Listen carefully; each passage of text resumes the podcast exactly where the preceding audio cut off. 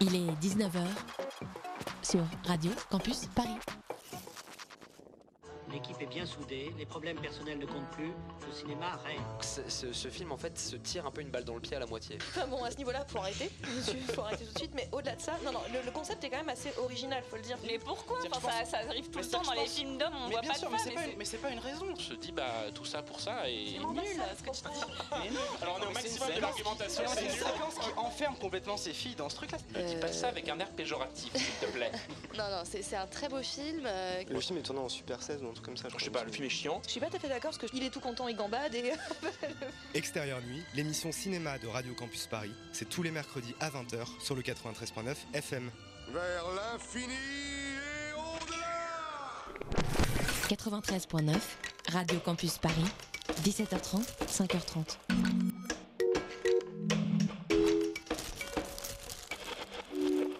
Il est 19h, passé d'une minute sur le 93.9 FM. Vous écoutez Radio Campus Paris et c'est l'heure de la matinale, mais c'est surtout l'anniversaire de Simon, notre réalisateur. La matinale de 19h. Et bah, c'est une émission qui parle de société. Politique. Culture alternative. Et l'actualité en règle générale. On va peut-être parler des corbeilles à linge en osier d'Auvergne. Voilà, il y aura, il y aura des invités. Sociologues, des invités chercheurs. Les invités ne diront que des choses intelligentes. Ça va peut-être s'étriper un peu de temps en temps, mais. La matinale de 19h, du lundi au jeudi jusqu'à 20h sur Radio Campus Paris. Vous le savez sans doute, le référendum sur l'accession à la pleine souveraineté de la Nouvelle-Calédonie s'est tenu dimanche dernier, ou plutôt dans la nuit de samedi à dimanche pour celles et ceux qui vivent en métropole. Un référendum que certains attendaient depuis près de 30 ans après les accords de Matignon. Bien qu'aujourd'hui contesté, le résultat du scrutin semble sans appel, puisque le non a recueilli 56,7% des suffrages exprimés. Dans la journée de dimanche, plusieurs médias se sont emparés de l'information, ici et là. Mais dimanche soir, j'ai été stupéfaite de constater qu'aucune chaîne de télévision, hormis François, ne traitait de ce sujet en prime time. Preuve d'un désintérêt profond de la métropole sur la question kanak. Pendant ce temps-là, sur France 5, on avait un documentaire euh, Tout, vous saurez tout sur le kiwi. Le film Les Caïras sur W9 ou encore le match Montpellier-Marseille sur Canal+. Alors que l'on démarre les commémorations patriotiques en veux-tu en voilà sur le centenaire de la guerre 14-18, pour, la Nouvelle-Calédonie, en revanche, c'est circulé, il n'y a rien à voir. Vous trouvez ça normal? La matinale de 19h, le magazine de Radio Campus Paris. Bienvenue à toutes et à tous dans la matinale de 19h. Ce soir, on parle du livre Sexe, race et colonie, la domination des corps du 15e siècle à nos jours, qui traite de la violence sexuelle dans les colonies, tant symbolique que physique. On entendra aussi la chronique de Lucas sur le financement des midterms aux États-Unis. En deuxième partie d'émission, on reçoit Pauline Chabert, l'une des responsables du projet Les Expertes, un répertoire au féminin. Tout cela avant d'écouter la chronique de Julie. Alors restez avec nous puisque, comme le dit les génériques, ce soir, les invités ne diront que des choses intéressantes. Bonjour Paul Gauguin. Carrément. Ouais. Oh, c'est fini C'est fini Gauguin Bah ouais, c'est comme nous, ça c'était pendant le tournage qu'on qu'on peut se faire appeler Paul Gauguin. Les gens vous appelaient Paul Gauguin sur le tournage? Euh. Pas Paul, mais Gauguin, hein, Gauguin Comme ça quand j'arrivais. le Tellement matin. vous lui ressemblez. Non, pas du tout. Je pense que c'est Physiquement, vous lui ressemblez. pas vraiment. C'est-à-dire qu'il se rendait plus beau, plus, plus, plus guerrier, plus aventurier qu'il ne l'était. Je crois que dans la vie, c'était un petit monsieur plus, plus normal que ça. Ouais. Un- plus normal que ça et même plus un peu sale type. Sale type Je sais pas sur quoi vous partez pour dire ça, mais enfin. euh, Ouais. vous allez m'expliquer Ce que je veux dire, c'est qu'il se trouve qu'il y a toute une mauvaise réputation, quelque chose de sulfureux autour de Gauguin, notamment sur la dernière partie de sa vie, Voilà, que vous ne montrez pas dans le film. Elle a 13 ans.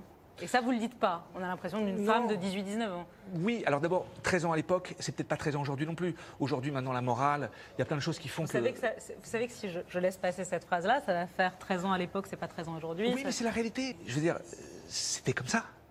C'est-à-dire que c'était archaïque, c'était complètement fou, mais c'était comme ça.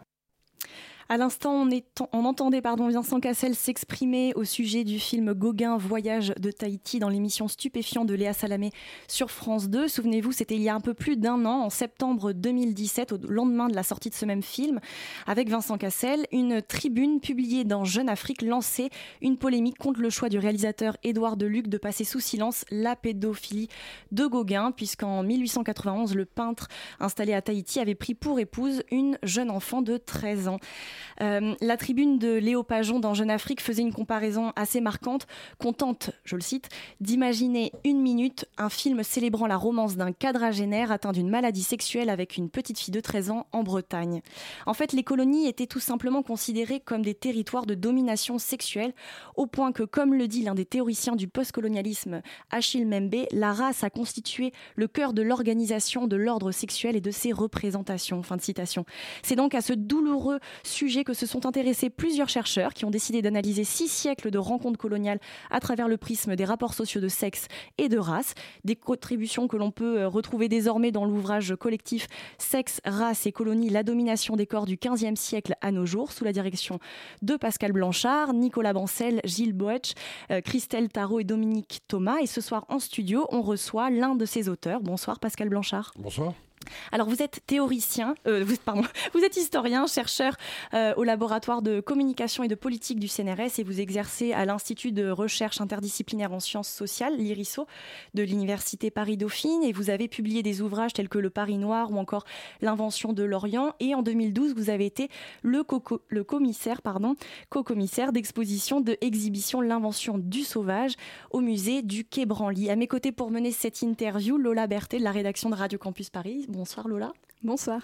Alors, dans cet ouvrage, vous avez pris le, le, parti de vous concentrer sur deux espaces géographiques principaux, les États-Unis et la France. Euh, Expliquez-nous ce choix, Pascal Blanchard. Euh, un livre-monde qui traite de six siècles de domination coloniale sexuelle dans tous les empires coloniaux, donc l'Amérique et le Japon compris, et les grands empires européens. C'était plus 1200 images qu'il nous aurait fallu, mais à peu près 15 000 images. Donc nous avons décidé de d'utiliser l'imaginaire la, sur deux grands empires, l'Amérique et la France, pour arriver à illustrer au maximum les autres empires. Ça ne veut pas dire que les autres sont absents, puisque 60% des images ne parlent pas de ces deux empires. Mais là, on a fait, je dirais, le travail le plus exhaustif. L'Amérique, parce que ce n'est pas pensé comme un empire colonial, et c'est un empire colonial, d'abord parce qu'il y a des colonies concrètes, euh, Hawaï, euh, les Philippines, et puis c'est un empire intérieur. Et la France, parce que ce livre sort d'abord en France, avant après d'aller aux États-Unis, au Japon, en Allemagne.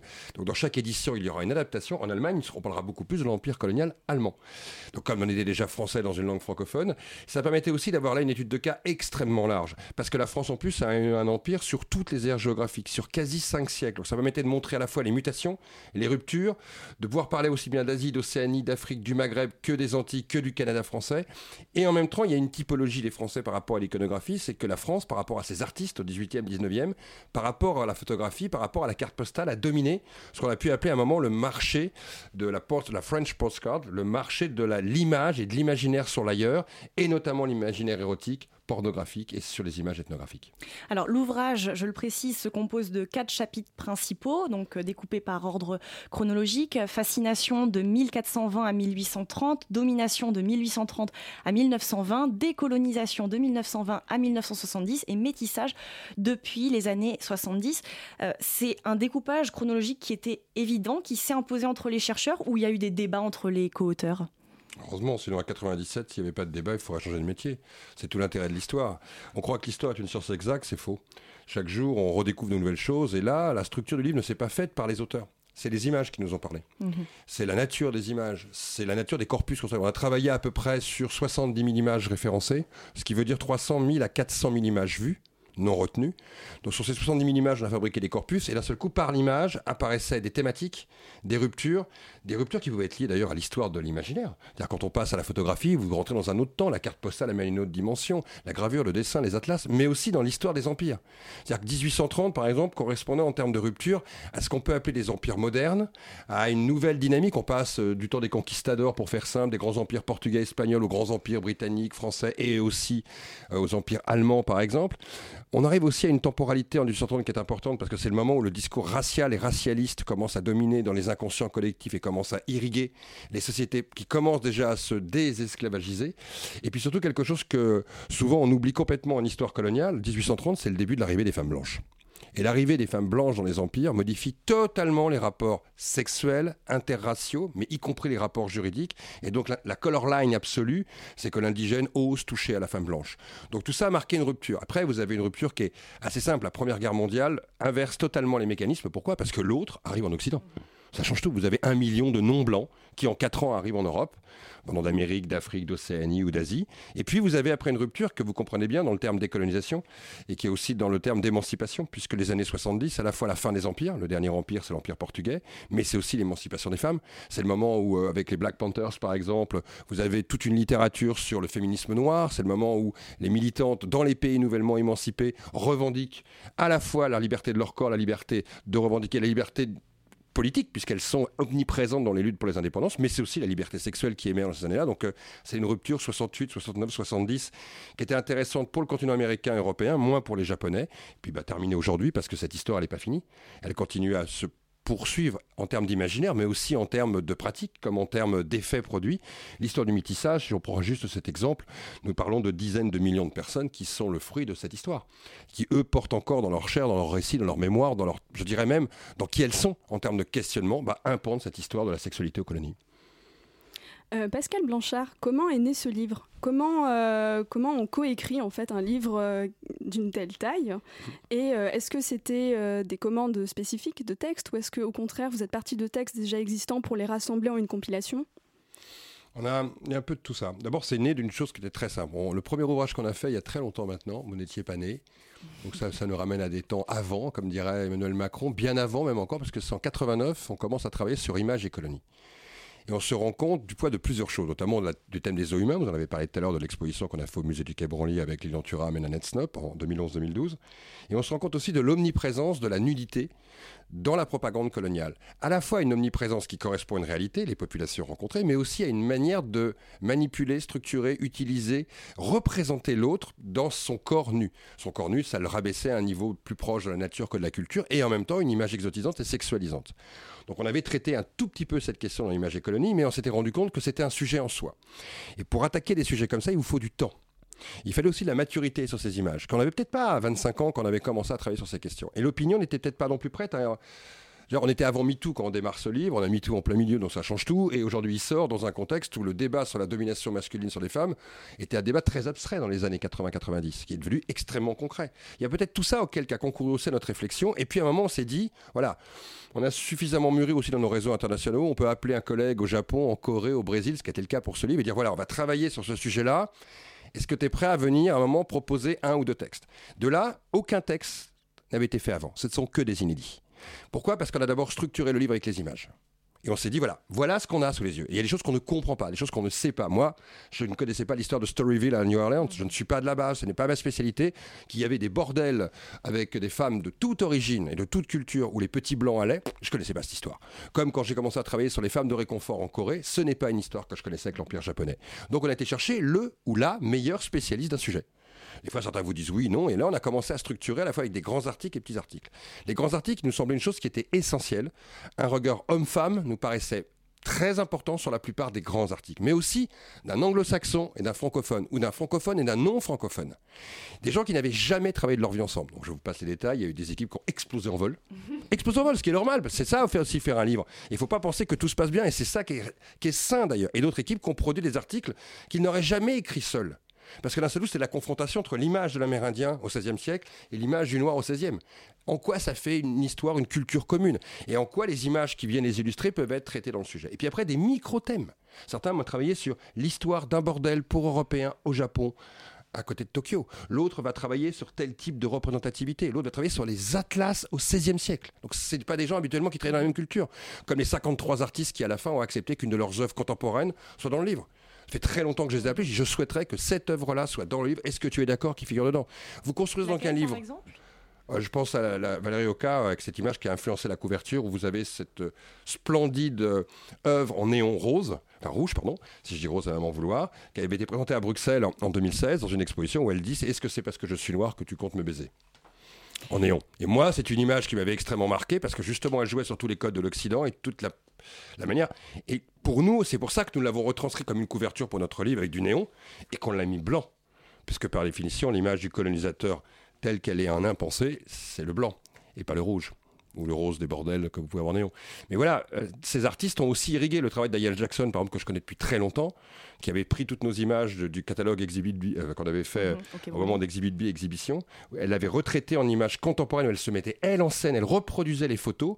Bah, pareil, l'utiliser ces images, elle, comment elle déconstruit la mythologie sexuelle à travers sa propre photographie aujourd'hui, c'était important pour montrer que ce sujet n'est pas un sujet mort, que les artistes, les chercheurs, les écrivains travaillent aujourd'hui. Alors dans un instant, on continue de parler sexualité, domination et colonisation, mais tout de suite une courte pause musicale avec Somebody de Dreamwife.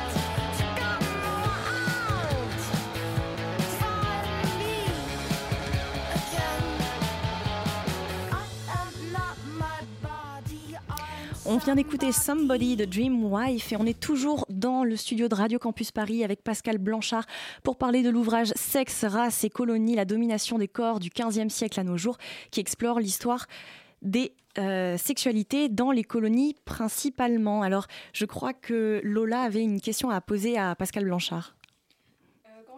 Ce livre qui est, euh, qui est très épais, qui fait 544 pages, je me demande à qui il s'adresse finalement. Parce qu'effectivement, comme vous venez de le dire, il y a euh, des encadrés, donc des, euh, des articles très spécifiques sur des sujets comme ça. euh, dont, on ne connaît pas tous l'histoire. Et donc, pour qui est ce livre finalement? J'en sais rien. Vous ne savez pas quand vous écrivez un livre pour qui vous écrivez. Vous le voyez si dans les salons, dans les festivals, vous voyez qui vient les chercher. Et encore, ceux qui viennent dédicacer des livres ne sont pas forcément les acheteurs sur Internet. On est très surpris d'avoir constaté par exemple à Blois, parce que c'est l'un des rares exemples où on peut parler en quantitatif, parce que le livre a très bien marché là-bas au rendez-vous d'histoire de Blois, que 90% des acheteurs étaient des femmes. Comme si les hommes avaient du mal à acheter ce livre par rapport à ce que ça pouvait renvoyer comme mauvaise conscience. On se rend compte aussi qu'il fait un débat qui est tout à fait international, c'est-à-dire que j'ai autant des quand je fais Africa Fran- Fran- France 24 par exemple Afrique, j'ai autant de gens qui ont déjà été le voir euh, au Rwanda, que des gens qui m'appellent de Los Angeles, que des gens du Brésil qui discutent avec, que des gens du fin fond du Lot ou du Cantal qui vont me parler de la thématique. On se rend compte aussi qu'il y a un public euh, euh, qui peut être très personnellement touché par le sujet. On a déjà connu ça avec la France Noire. Moi, la France Noire, j'avais été très surpris de voir que c'était souvent des couples métis qui venaient acheter le livre, et celui qui, dans le couple métis, n'était pas blanc, généralement, l'achetait pour ses beaux-parents. C'était une manière de dire qu'ils étaient français. Beaucoup aussi l'achètent pour leur propre histoire, leur propre récit. Trouver une page à travers le miroir de ce livre, de ce qu'ils sont, ou de ce qu'ils ont eu du mal à définir, ou sur lesquels ils se posent beaucoup de questions. D'autres vont venir pour une histoire de l'érudition, de l'art, de l'iconographie. D'autres vont venir parce que le sujet paraît faire polémique. Un sujet polémique qui va toujours attirer un type de lecteur. Donc j'ai plutôt, enfin, nous avons aujourd'hui un public extrêmement polymorphe, très différent. Et euh, on le voit bien en fonction des endroits où on va signer, des dédicaces qu'on fait, des rencontres qu'on fait, parce qu'on en fait quasi deux par jour depuis la sortie du livre. Et on est nombreux, on est 97, c'est quand même une chance. Ça permet. euh, c'est pas les mêmes gens qui viennent vous voir, avec des problématiques qui peuvent être très différentes, avec des fois des, des gens qui vous euh, qui vous remercient presque d'avoir fait le livre, ce qui est déjà très étonnant pour un livre, et d'autres qui vont le prendre comme un sujet en tant que tel parce qu'ils travaillent dessus ou sur des pans de ce livre-là. Par contre, là où beaucoup sont surpris, c'est que nous, on a travaillé sur un étirement extrêmement long du sujet en termes de temporalité, de profondeur des thématiques.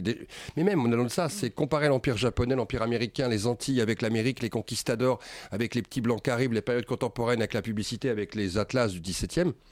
Peu de gens avaient fait ça, ça nous oblige à penser aussi complètement différemment la question. Et puis à l'image. Et l'image, elle amène des publics aussi qui sont très différents, qui vont peut-être commencer d'abord à regarder le livre avant de le lire. Ouais, c'est ce- ce que j'allais vous, Oui. vous dire en fait. Euh, à qui s'adresse le livre Ça pose la question de qu'est-ce qu'on décide de montrer ou Bien de sûr. pas montrer. Et d'ailleurs, il y a des illustrations qui sont parfois un peu choquantes. Vous avez sûr. fait le choix vous de les montrer. Non, c'est pas les illustrations qui sont Euh, choquantes, c'est la domination coloniale qui est choquante et qu'il y ait des photographies de cette même domination qui vous choquent, ça veut dire que ce qui devrait vous choquer en fait, c'est que des hommes aux colonies ont réussi à prendre en photo ce qui eux ne les choquait pas. N'oubliez pas que toutes les images du livre ont été diffusées Mhm. à l'époque. À l'époque, y compris des cartes postales qui étaient envoyées par des colonies. Et ici, la carte postale à l'époque, il n'y avait pas d'enveloppe. Donc c'est peut-être un petit garçon, une petite fille de 8-9 ans qui a amené la carte postale à la grand-mère. Si vous ne comprenez pas ça par le choc des images, vous ne comprenez pas comment nos aînés ont construit leur imaginaire.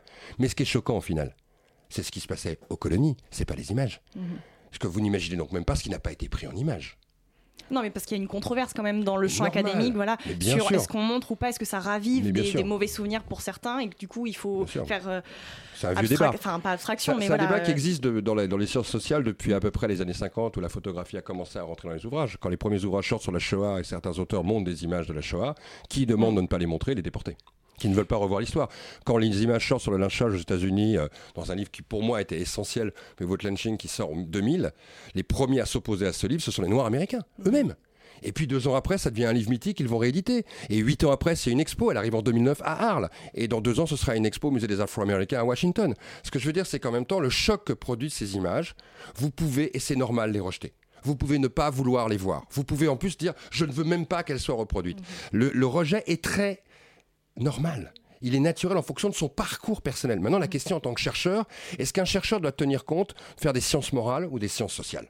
Est-ce que je dois tenir compte de la perception peut-être d'un tel ou d'un tel? De la loi, oui. Il n'y a pas d'image sur la pédophilie, c'est interdit. C'est clair. Pas- Aux États-Unis, 67 images ne pourront pas être publiées aux États-Unis parce que la loi de l'Arkansas fait que sur certaines images, je vais en prison pour 15 ans. Donc là, la loi. Mais par contre, au-delà de la loi et au-delà de l'interdit sur la pédophilie, si nous ne montrons pas ce qu'a été et avec juste équilibre, c'est-à-dire qu'il y a autant d'images d'Atlas, euh, vous remarquerez que personne n'a été choqué le fait qu'il y ait des femmes blanches nues dans ce livre. Pourtant, j'aurais dû demander de la même chose aux arrière-arrière-petits-enfants des femmes blanches, l'autorisation d'éditer. La question ne se pose que sur les femmes noires. Je n'ai aucun problème aujourd'hui avec des auditeurs, des auditrices, des gens en conférence au Maghreb, ni au Moyen-Orient, ni à Beyrouth, ni au Caire. Pourquoi? Parce que c'est aussi un débat qui correspond à un moment où les afroféminismes sont dans un débat sur notamment la monstration, comment on doit parler du féminisme. Est-ce qu'un petit blanc comme moi a le droit de parler de ces questions? C'est aussi ça, c'est une temporalité. Cinq ans plus tôt, ça aurait certainement été des femmes du Maghreb qui m'auraient interpellé. Et il y a 15 ans, c'est des petits blancs qu'on aurait trouvé extrêmement choquant d'oser parler comme ça de la colonisation. Est-ce qu'il faut faire des livres sur la guerre d'Algérie en tenant compte que du discours pied noir? Lorsqu'elle là, vous n'écrivez plus rien. Et Je ne fais pas les sciences morales. Ces, objets de délit, comme vous les Oui. appelez, qu'on peut retrouver aujourd'hui dans des musées euh, On nationaux, loin etc. il faut, il faut, il faut les montrer, mais il faut les expliquer. C'est fondamental. Comment vous pouvez-vous déconstruire On les un retirera imaginaire pas, même s'ils sont controversés. Comment pouvez-vous déconstruire un imaginaire sans montrer cet imaginaire? Comment pouvez-vous déconstruire une idéologie sans expliquer une idéologie? Euh, Je pense que beaucoup d'entre vous ont été boire un coup au Café de l'Industrie, ne se sont pas posé des questions, des images qu'il y a sur les murs, c'est les mêmes que dans le livre. hein. Les mêmes. Maintenant, vous allez voir comment votre regard va changer sur ces images. Parce que d'un seul coup, vous allez les replacer dans une culture populaire qui a fabriqué la domination et qui a légitimé l'acte de domination. Comme si aller aux colonies, c'était normal de dominer, de prendre, de violenter le corps de l'autre. Comme s'il était naturel qu'un homme blanc en colonie puisse quelque part faire du safari sexuel et du safari photographique dans ces mêmes territoires. Comme si tout ça était la norme parce que ces empires autorisaient ça. Aujourd'hui, si vous ne montrez pas ces images, Les gens regardent ça avec beaucoup de distance. D'ailleurs, vous remarquerez que jusqu'alors, la plupart des livres qui sont sortis sur l'histoire de la domination sexuelle aux colonies n'avaient fait aucun impact médiatique. Alors avant de poursuivre, j'aimerais euh, juste revenir sur la préface de votre ouvrage qui est assez remarquable. Elle est signée Achille Membe et Jacques Martial. Et si vous me le permettez, donc j'aimerais lire un- le dernier paragraphe pour nos auditeurs. Je cite donc euh, Jacques Martial. Et puisque je n'ai pas la naïveté de me croire moins pourvu en déterminants socio-historiques que mes grands-parents vivant en colonie, c'est bien cette histoire-là qu'il me faut, qu'il nous faut regarder en face pour douloureuse ou dérangeante qu'elle soit. C'est bien elle qu'il nous faut connaître pour mieux comprendre comment certains modèles sociaux et sociétaux se sont construits, nous ont construit et nous animent encore. C'est au prix de cet effort que l'on pourra peut-être les déconstruire et ainsi se libérer des chaînes mentales qui aujourd'hui encore entravent notre liberté. Quelles sont ces chaînes mentales précisément dont euh, Jacques Martial fait allusion, euh, Pascal Blanchard? C'est l'inca- l'incapacité dans une société diverse, métissée qu'est la France aujourd'hui, d'arriver à comprendre ce que peut être le parcours et la douleur de l'autre. C'est l'incapacité de pouvoir arriver à comprendre que ce discours enfoui euh, d'une jeune femme ou d'un jeune homme métis, par exemple, ou issu d'histoire de l'esclavage, ou issu par définition d'une histoire de domination et peut-être d'un viol. De pouvoir arriver à comprendre que ceci est une part d'eux-mêmes qu'ils ont eux accepté, mais en fait que les autres n'arrivent même pas à connaître cette histoire et à la comprendre. C'est de faire que vous vivez dans un monde où vous n'arrivez pas à comprendre des fois les douleurs de chacun parce que vous ne connaissez pas l'histoire de chacun. Et qu'à partir du moment où vous vivez ensemble, moi je suis un historien donc je ne vais pas dire autre chose, mais je pense que dans une société, si vous ne connaissez pas votre histoire commune mais les histoires individuelles des autres, vous n'êtes pas capable d'arriver à trouver un tout commun et donc à un moment à faire que nous nous comprenons, que nous parlons la même langue. Si je ne vous raconte pas mon récit et que vous ne me racontez pas votre récit, nous ne sommes pas capables de faire un tout collectif. C'est ça que veut dire Jacques à travers ça. Ces chaînes mentales, comme il les explique, nous avons aboli les chaînes de la- de l'esclavage en 1848. Nous commençons un tout petit peu à décoloniser nos imaginaires. Mais ce qui reste, ce qui demeure, c'est que nous sommes encore dans une forme de non-dit sur ce qu'a été le parcours de chacun, mais y compris chez les petits blancs. Euh, Vous savez, euh, beaucoup euh, ne se posent pas la question dans la société en termes de aller sur le web porno ou pour regarder qui prend des charters pour aller en Thaïlande, vous allez comprendre que cette histoire, n'est pas terminée. Pourquoi des petits blancs pensent encore qu'ils ont un droit sur des femmes autres quand ils prennent l'avion? D'où vient cette légitimité, quelque part, euh, qui n'est pas forcément de la violence à ce niveau-là, qui est de la domination sexuelle, mais un droit, quelque part, en prenant cet avion? D'où vient le fait aujourd'hui que dans la culture porno, vous avez encore des items qui dominent archi le monde du porno et qui sont des items interraciales et qui continuent à fabriquer, pour les jeunes générations qui sont très dans la culture web porno, des schèmes de pensée sur le regard qu'ils portent sur les femmes, voire sur les hommes. Parce que le livre parle tout autant des fantasmes sur les femmes exotiques que sur les hommes exotiques pour les femmes blanches, qui sont encore là aussi des items dans la culture porno. Si vous ne nous parlons pas de ces questions, qui ne sont pas d'ailleurs des questions de recherche, mais aussi des questions de société et donc des débats, qu'est-ce qui se passe? Le non-dit. Donc je ne vous comprends pas. Et Jacques dit, bah, ces chaînes d'ailleurs, elles restent. Et ces chaînes mentales, elles font que nous ne pouvons pas nous parler et qu'ils sont eux-mêmes prisonniers encore de ce qu'a construit le système colonial. Alors vous, vous, vous évoquez à l'instant euh, justement les, les hommes. Euh, là, on a beaucoup parlé de, de femmes, des femmes autres, euh, mais parlons aussi des, ho- des hommes autres. Il y a une contribution que j'ai relevée d'Elsa Dorlin sur un texte de Buffon qui m'a donc interpellée. Elle revient sur la dévirilisation pardon, des hommes qui, en offrant leurs femmes et leurs filles aux Offrant, étrangers, oui, euh, feraient euh, l'aveu de leur euh, laideur, je cite, et de leur incapacité à satisfaire leurs femmes sexuellement. Est-ce qu'on pourrait revenir là-dessus À partir du moment où vous, vous expliquez à, à ce qu'on appelait à l'époque des indigènes que leurs femmes ne leur appartiennent pas, que leurs épouses ne sont pas leurs épouses, que leurs enfants d'ailleurs ne seront pas leurs enfants dans le système esclavagiste. À la fois vous dominez le corps de la femme, vous le violentez, mais aussi vous humiliez l'homme. Vous le dominez doublement dans le système colonial. Vous fabriquez une matrice où l'autre est un exclu permanent de sa propre sexualité. Vous le rendrez, vous l'efféminez presque même. Vous avez des images dans l'Empire britannique où on transforme les boys britanniques, hommes, quasi en des êtres femmes. Donc vous lui donnez une non-sexualité et en fin de compte vous lui faites perdre une dernière part de son humanité, c'est sa masculinité. Et le système colonial c'est aussi ça. C'est pas simplement racialiser les relations sociales, c'est pas simplement dominer les territoires, c'est pas simplement interdire à quelqu'un de voter, c'est prendre le pouvoir sur le corps et l'âme de l'autre. Et à partir du moment où la dernière chose qui peut rester à l'autre c'est l'amour, et que sur cet amour-là vous avez le droit, vous, de cuissage, vous détruisez l'individu dans ce qu'il a de sa masculinité. Et donc, vous fabriquez un désordre social. Et de ce désordre social, l'ordre colonial peut régner. C'est ça qu'elle veut dire. Et c'est essentiel parce que sinon, on ne comprend pas que la sexualité n'a pas été qu'une histoire d'hommes blancs qui vont violenter des femmes. Si c'était ça, ça ferait pas un livre. Ça ferait une anecdote. Non. Ce qui fait le sujet, c'est que c'est un système. Ce qui fait le sujet, c'est que ça a construit, ça a permis aux empires de se stabiliser. Et ce qui fait le sujet, c'est que des millions d'hommes sont partis aux colonies au nom de cette idée. Qu'il y avait de l'autre côté des mers des femmes qui les attendaient. Mhm. Parce qu'ils y croyaient, parce que les images Et ont été même- produites ici. Et en même temps, il y a un enjeu démographique, démographique très fort que vous, que vous montrez, parce que la sexualité avec des femmes autres, elle, elle est tolérée, mais en revanche, dès qu'il y a euh, euh, métissage euh, ou procréation, on va dire, là, c'est hors de question, et donc on voit apparaître des politiques dites des biopolitiques coloniales. En quoi ça consiste exactement, ces biopolitiques le coloniales? métissage. Le blanc ne garde son supré- sa suprématie et son suprémacisme qu'à partir du moment où il reste blanc. Si vous fabriquez des sociétés métisses, c'est la fin du système colonial. Donc le système colonial a un problème. La race interdit la rencontre à l'autre, faut être simple, et le sexe est totalement libéré aux colonies. Vous avez un paradoxe absolu. Donc qu'est-ce qu'on va inventer? Les systèmes de prostitution organisés par les États.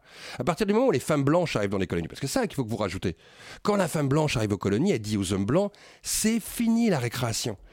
C'est plus possible. Donc à ce moment-là, on va commencer à structurer la sexualité avec des bordels, avec des BMC, avec un contrôle par les États de la sexualité des femmes, et on va fabriquer en fin de compte une sexualité qui ne va pas générer d'enfants. Bien sûr, ça ne va pas marcher, puisque tout le monde le sait. Je veux dire, l'Indonésie, au moment où les Hollandais partent, c'est 500 000 métis. Ça va fabriquer le temps d'aujourd'hui, d'une certaine manière. Un métissage qui avait été impensé. Comme d'ailleurs n'avait pas été pensé l'arrivée des troupes coloniales, dont on commémore aujourd'hui, d'ailleurs, où on parle là, il y a un discours qui est en train d'être tenu sur le mémorial de la Force Noire à Reims. Et de quoi ont fait peur aussi ces hommes quand ils sont arrivés L'homme noir arrivé en Occident. Ça a tout bouleversé par rapport à la géopolitique qui existait aux colonies. D'un seul coup, la sexualité qui au départ était contrôlée là-bas devenait libre ici. On va conclure, euh, Pascal Blanchard. Juste une dernière question. Donc, dans ce livre, qui est un livre d'histoire, vous ramenez euh, régulièrement le lecteur euh, au présent. Vous faites des ponts avec notre, nos sociétés actuelles. Pourquoi ramener ce lecteur au présent? Un historien qui ne se tient pas compte de son temps et de sa société pour écrire, je pense qu'il ne fait que des manuscrits. Puis peut rester dans une bibliothèque et directement les classer dans les rayonnages. Nous écrivons aujourd'hui dans un temps qui a modifié les questions. Pourquoi? Parce que depuis 25 ou 30 ans, nous sommes quelques-uns à avoir changé la notion de regarder le passé colonial. Il y a 25 ans, un livre comme ça aurait été inconcevable. Il n'aurait même pas été fait. Il n'aurait certainement même pas été compris. Donc on parle à son temps. Ce qu'ont écrit mes aînés, bah aujourd'hui, euh, nous reprenons leurs travaux, nous en faisons de nouveaux, nous travaillons aussi sur le monde qui nous entoure, la biopolitique. Aujourd'hui, j'attache autant d'importance à ce que dit mon collègue de Los Angeles euh, ou de San Diego ou de Kyoto. C'est déjà une nouvelle dimension et en même temps, j'écoute le temps qui m'entoure et les questions qui se posent. Si je parle de métissage, c'est parce que c'est un enjeu du présent. Si je parle de stéréotypes, c'est aussi un enjeu du présent. Et si j'essaye d'expliquer d'où tout ça est parti, c'est aussi pour parler de mes lecteurs d'aujourd'hui. Si je ne tiens pas compte de mes lecteurs d'aujourd'hui, je change de métier. Je ne fais pas historien. Bon, c'est que la société était donc euh, prête à accueillir cet ouvrage. Euh, je rappelle donc le, le titre de cet ouvrage Sexe, race et colonie, la domination des corps du 15e siècle à nos jours, paru aux éditions La Découverte. Et je précise euh, que le 16 novembre prochain, un colloque sera organisé à Columbia, Paris. Euh, toute une journée consacrée à cette thématique. Et le 13 décembre prochain également, à l'Institut du monde arabe, une rencontre autour de la parution de cet ouvrage. Un débat qui sera animé d'ailleurs par, par vous-même. En tout cas, merci beaucoup Pascal Blanchard d'avoir fait escale à Radio Campus et à bientôt. À bientôt, merci à vous.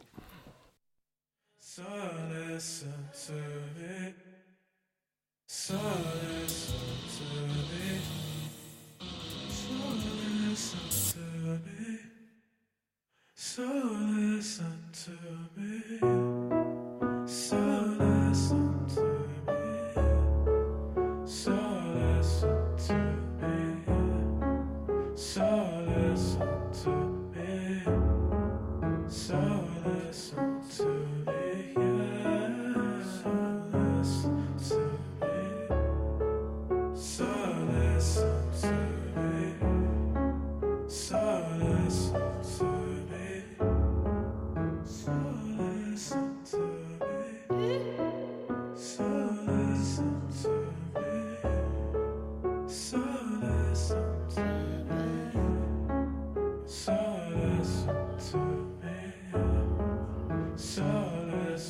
Just want your attention.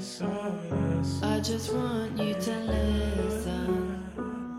I don't want the solution. I just want to explain things. I'm not looking for reactions. I'm not looking for acceptance. You can come to me with honesty.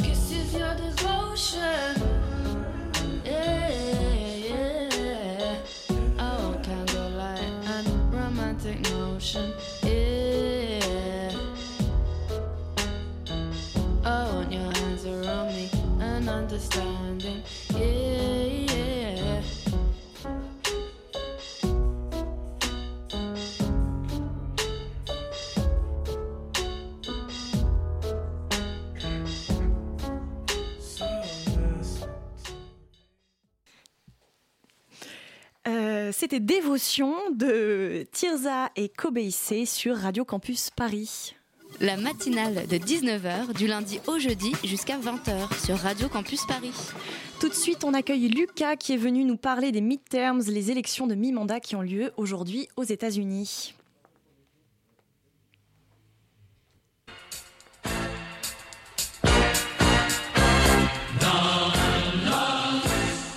Nous, nous sommes le mardi 6 novembre et comme vous ne l'aviez peut-être pas remarqué, hier nous étions le lundi 5 novembre, premier lundi du mois. Et après une décision du Congrès américain datant de 1845, le vote qui a lieu aux États-Unis tous les deux ans pour élire les députés qui siégeront à la Chambre des représentants doit se tenir précisément le mardi suivant le premier lundi du mois de novembre. Mais alors pourquoi le mardi? Et surtout pourquoi ne pas avoir tout simplement dit le premier mardi du mois de novembre? Parce que nous sommes aux États-Unis, ton univers impitoyable, sous ton soleil implacable, patrie du dollar, du pétrole, le revolver est ton idole. Il fallait écouter le générique de Dallas. Aux États-Unis, tes questions de logique et de bon sens, tu te les gardes. Oui, oui, tu te les gardes. Parce que je te voyais déjà arriver, hein, en bon auditeur, bien informé et bien pensant de la matinale de 19h. Euh, Dites-moi les gars, ça serait bien si on plafonnait les financements des campagnes pour les midterms. Je trouve que ça serait vraiment plus juste et plus équitable. Tu te les gardes. USA, on a dit le pays qui a inventé le McDonald's, le, le taser et le 11 septembre. Ta logique, ta morale, tu te les ranges tranquillement. En fait, je suis un peu mauvaise langue parce que la Cour suprême avait quand même légiféré sur le financement des campagnes pour les députés américains. Les dons privés sont bloqués à 2700 dollars par personne. Mais depuis 2010, cette loi est totalement obsolète puisque les citoyens américains peuvent avoir recours au Super PAC. Euh, quoi? Au Super PAC. Le Super PAC, c'est un comité de soutien qui lève des fonds pour mener des actions ciblées en la faveur du candidat qu'ils soutiennent. Et ces Super PAC peuvent lever des fonds de manière illimitée. C'est un peu comme une carte chance au Monopoly. Avant, le jeu démocratique de ces élections de mi-mandat, c'était de conforter ou non la politique du président élu deux années plus tôt, de donner des nouvelles directions. Les candidats essayaient donc de se battre avec des faits, avec des idées, mais tout ça c'est fini. Les midterms américaines se sont transformées en une simple course au financement. Ce système fausse complètement le jeu. Pour vous donner un exemple, c'est un peu comme si vous décidiez avec un ami pour voir qui court le plus vite de faire un 100 mètres. Mais que cet ami avait le droit d'utiliser une Formule 1. Ça n'a aucun sens, n'est-ce pas? Eh bien bingo, c'est exactement le système de financement des élections américaines. Cette année, ce sont les démocrates qui semblent faire la course en tête. Au moins 60 d'entre eux ont levé plus d'un million de dollars. Parmi ces 60 candidats, 8 d'entre eux ont même levé plus de 3 millions de dollars. Cette étude étant sortie il y a trois semaines, leurs concurrents des républicains qui ont l'habitude de dominer ce petit concours ont eux aussi multiplié les appels à financement. Ils auraient dépensé 60 millions de dollars en spots publicitaires rien qu'entre juillet et septembre. Et alors Lucas, qu'est-ce qu'on trouve dans ces pubs? Alors déjà, elles servent à faire connaître les candidats, hein, à bien ancrer leur nom dans la tête du consommateur. Du côté démocrate, on essaye aussi beaucoup de lutter contre l'abstention assez massive chez les jeunes sur ce type d'élection, mais surtout, il ne faut pas oublier qu'on est à...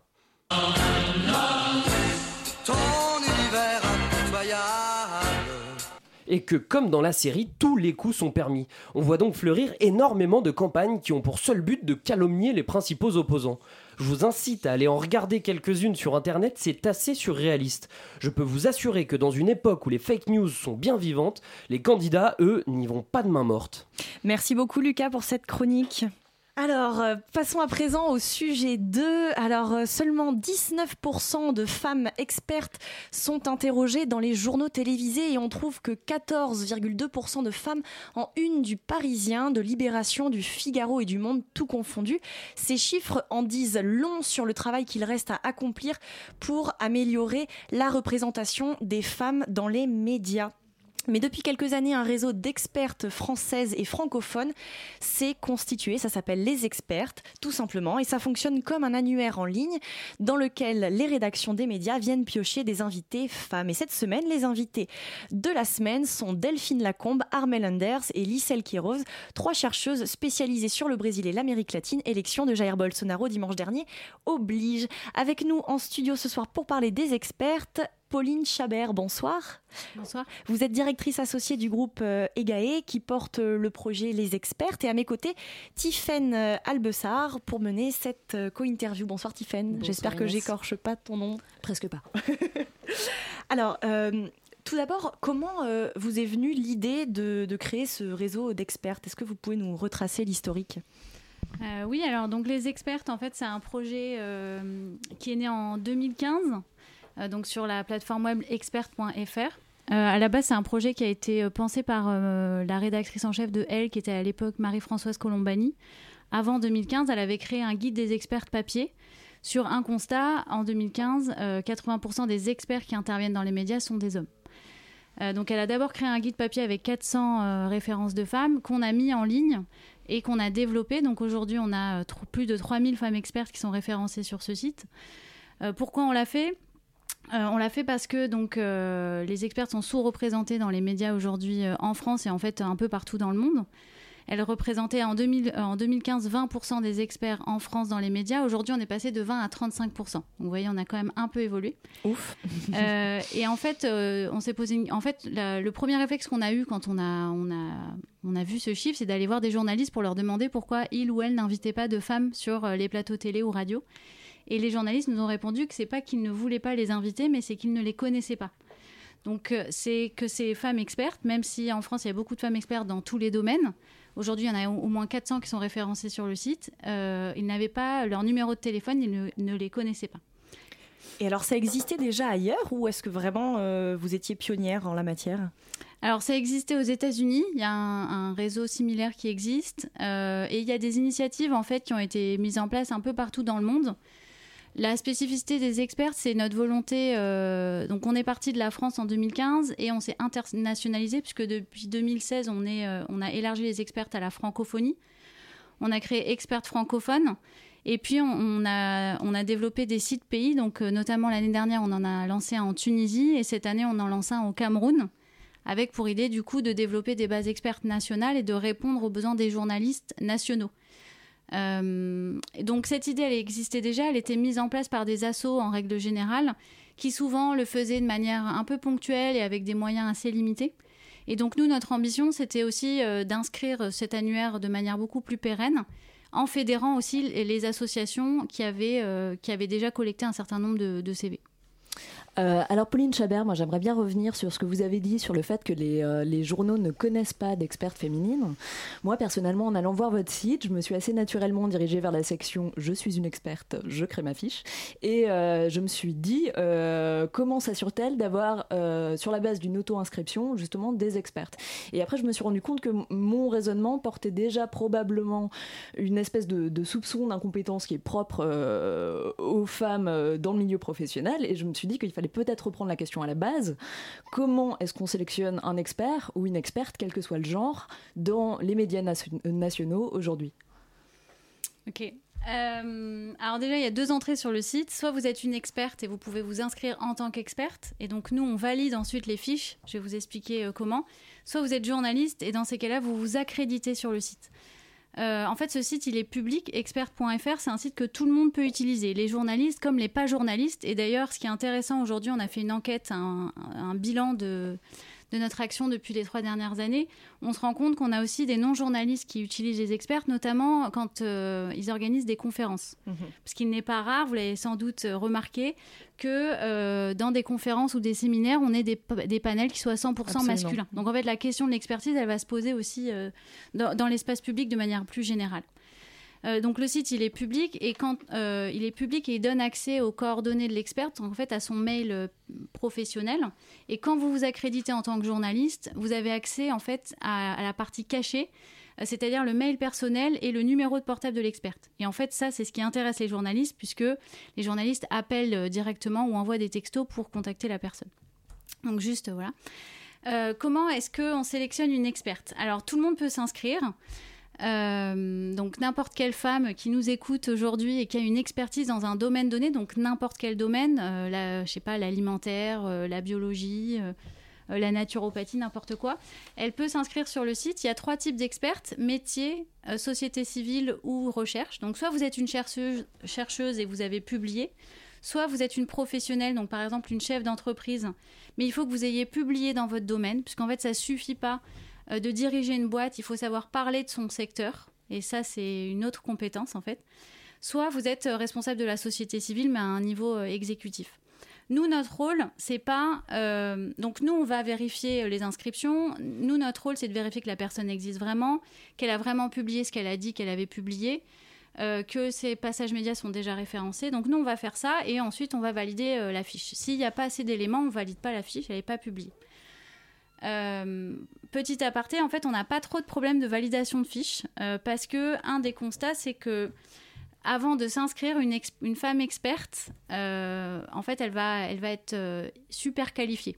C'est-à-dire qu'un constat que font les journalistes aussi, et c'est encore vrai de nos jours, et c'est un challenge auquel on est confronté avec les experts, c'est que même quand un journaliste ou une journaliste contacte une femme experte, il est souvent, enfin, il est très probable que l'experte refuse l'interview. Pour deux raisons principales. La première, c'est qu'elle n'est pas disponible. Et on le sait, hein, en France, les femmes continuent à, gérer 72% des tâches domestiques et d'éducation des enfants. Donc les femmes sont moins disponibles que les hommes experts. Et la deuxième raison, c'est qu'en fait, euh, les femmes vont avoir plus tendance à s'auto-censurer. Donc, c'est pas toutes les femmes, mais c'est une tendance. C'est pas quelque chose de naturel. hein. C'est le produit d'une construction sociale et d'une éducation. Mais, euh, mais il, il arrive très fréquemment qu'une femme experte qui a écrit euh, cinq thèses sur un sujet vous explique qu'elle n'est pas la mieux placée pour répondre à vos questions et vous file le numéro de portable de son collègue masculin. Ça s'appelle euh, l'autocensure. Alors dans un instant, on continue de parler de la représentation des femmes dans les médias, mais tout de suite une courte pause musicale avec Un déluge de Bertrand Belin.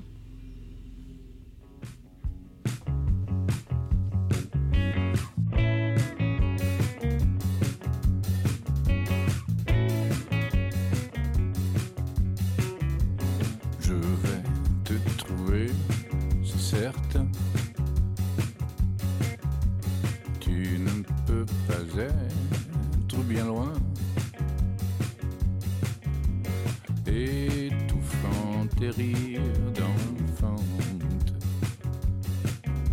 Allongé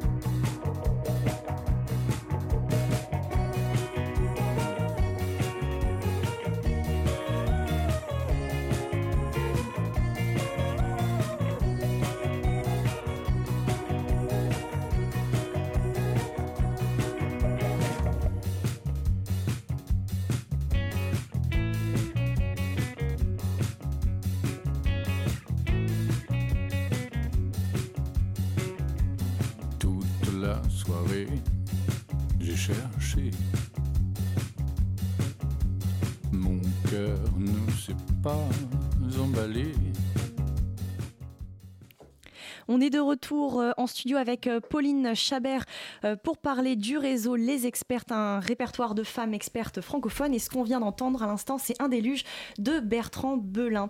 Alors, je crois que Tiffaine avait une question pour vous, Pauline Chabert. Oui, Pauline Chabert, on parlait à l'instant de l'autocensure des femmes et on a ce pourcentage du nombre d'experts féminines invités sur les plateaux qui est de 19%. Cependant, il y a d'autres volets qui peuvent être intéressants. Est-ce que vous savez comment ça se traduit en matière, d'une part, de temps de parole au total, d'un point, de vue, euh, timing, et de l'autre, euh, au sujet des thématiques couvertes? Comment sont réparties les thématiques couvertes entre hommes et femmes?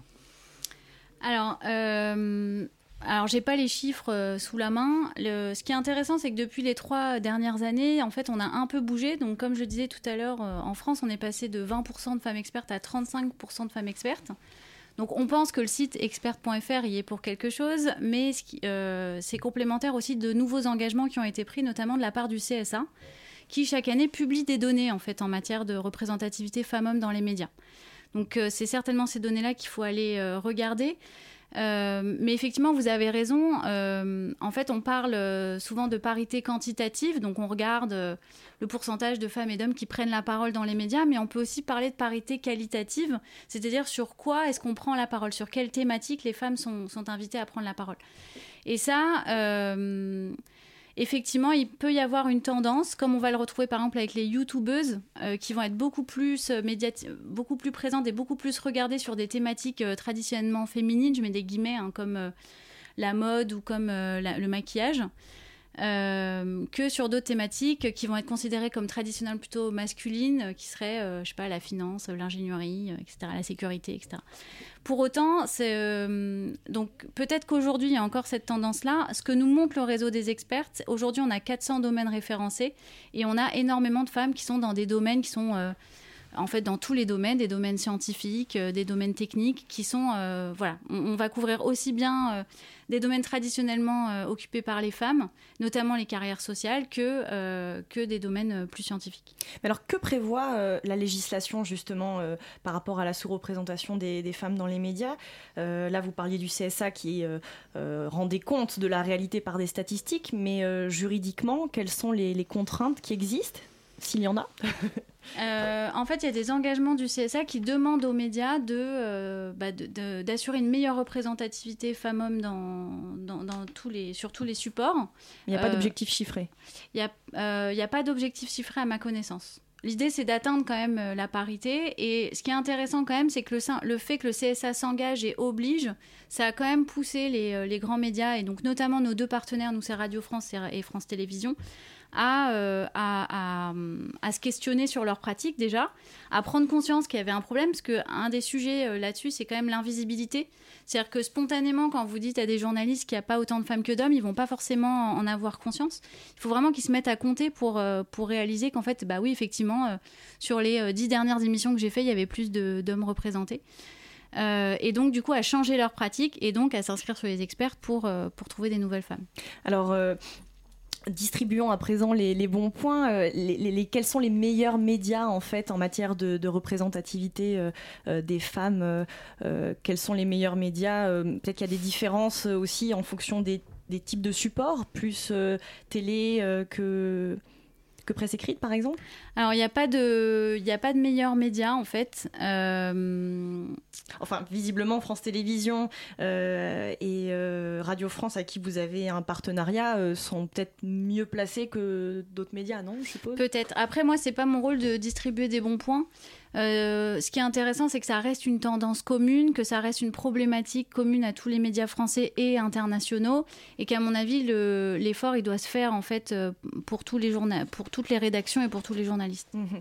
Mais d'ailleurs, ça, c'est lié aussi euh, au fait qu'il y ait euh, assez peu de, de femmes euh, à des postes de direction de, de médias. Enfin, là, dans le secteur public, on a quand même Marie-Christine Saragosse à, à France Média Monde, Delphine Ernotte à France Télévisions et Sybille Veil pour Radio France. Mais pour les médias privés, par exemple, il y a assez peu de, de figures féminines à la tête de, ces médias. Donc, forcément, euh, on doit voir, il doit y avoir deux poids, deux mesures un petit peu Ouais, entre les médias privés et publics. Alors, je suis d'accord sur le constat, hein, vous avez raison, il y a, il y a moins de femmes. En fait, comme partout dans la société, sur le marché du travail français, il y a moins de femmes au poste à responsabilité que d'hommes.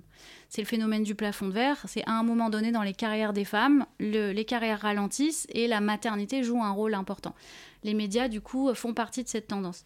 Par contre, euh, j'ai toujours du mal à dire parce qu'il y a plus de femmes à la tête d'une entreprise ou d'un média, il y aura plus de femmes à la télé.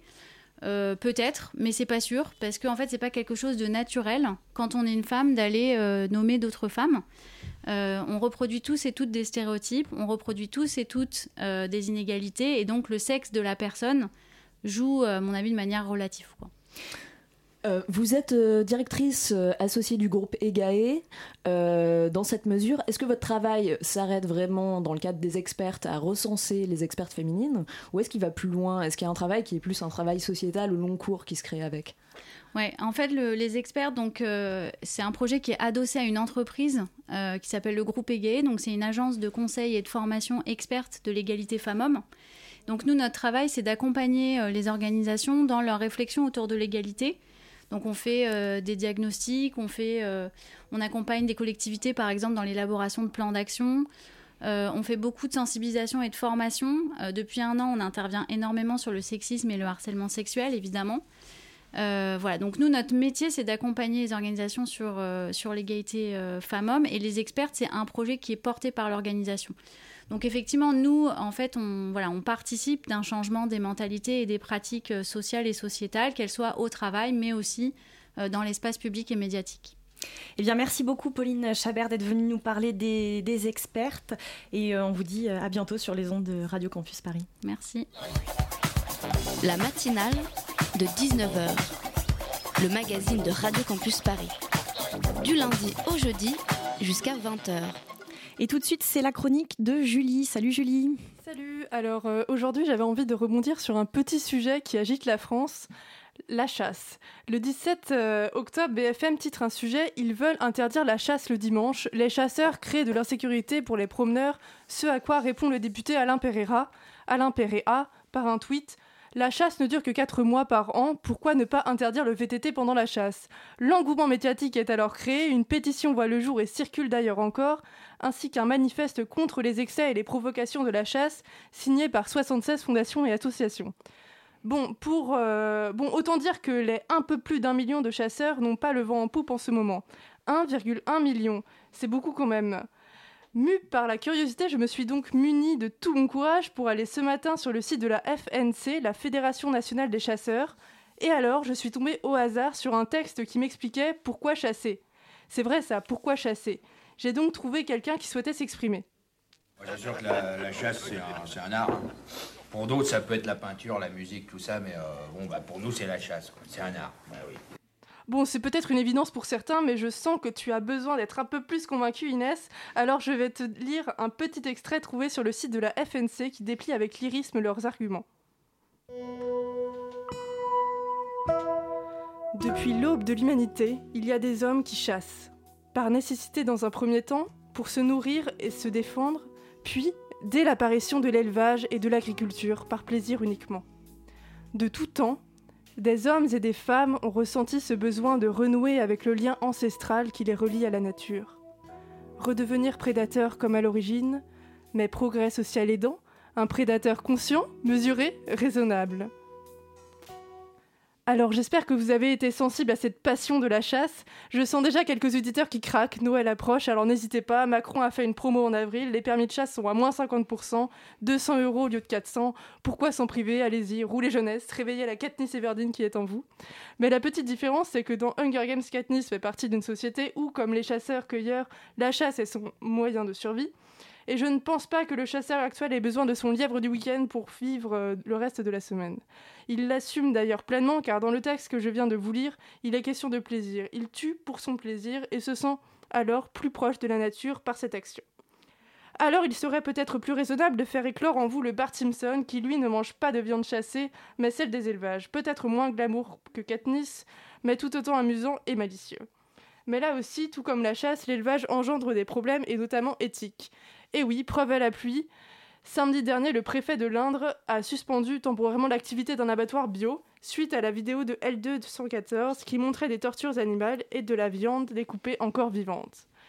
Donc si on, ne peut se référer à Katniss ni à Bart, eh bien je ne sais pas trop quoi faire. J'aurais bien rêvé d'un être hybride à la fois brun, grand et sexy, mais au teint jaune avec seulement quatre doigts et la coupe en brosse. Vous l'avez Moi j'ai du mal, je trouve que c'est quand même assez dégueu. Alors moi je dis autant se référer à soi-même, ce qui te semble juste et beau. Ah c'est mignon, mais pour finir un petit extrait innocent des Vriggles que j'aime beaucoup. Allez la bise. Thierry le chasseur n'est pas un gros bourrin puisqu'il est con. Forme à la tradition, si il écrase des fleurs, c'est à cause de son tout-terrain puisqu'il est con. Eh bien, merci beaucoup Julie pour euh, cette petite chronique et à très bientôt. Alors, il est bientôt 20h, la matinale de 19h, c'est fini pour aujourd'hui.